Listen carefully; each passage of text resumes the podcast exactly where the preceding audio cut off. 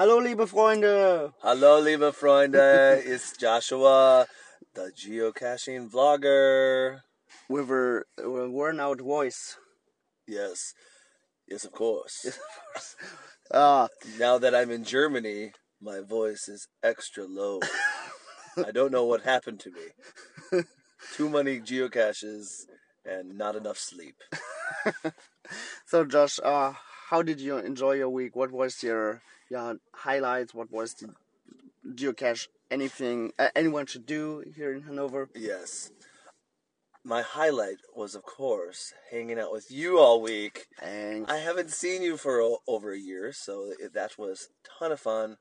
Um, I got to hang out with Frida Reist, which is also a YouTuber here in Germany. yes, uh, and you did a collaboration video. Yeah, we did a collaboration. So, What do you talk about it?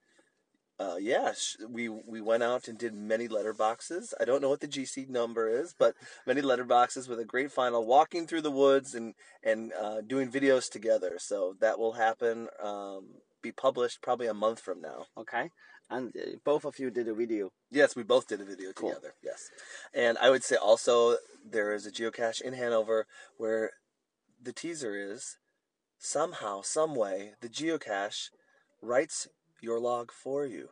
You're not a digital log, but a physical log. It is amazing. That sounds awesome, and that's gonna be the first video you're going to put out. I think that's going to be the first one. I try to put some of the best ones first to get all the Americans' attention to say, I'm going to book a flight, a plane flight to Hanover, one of the greatest places for geocaching in the world.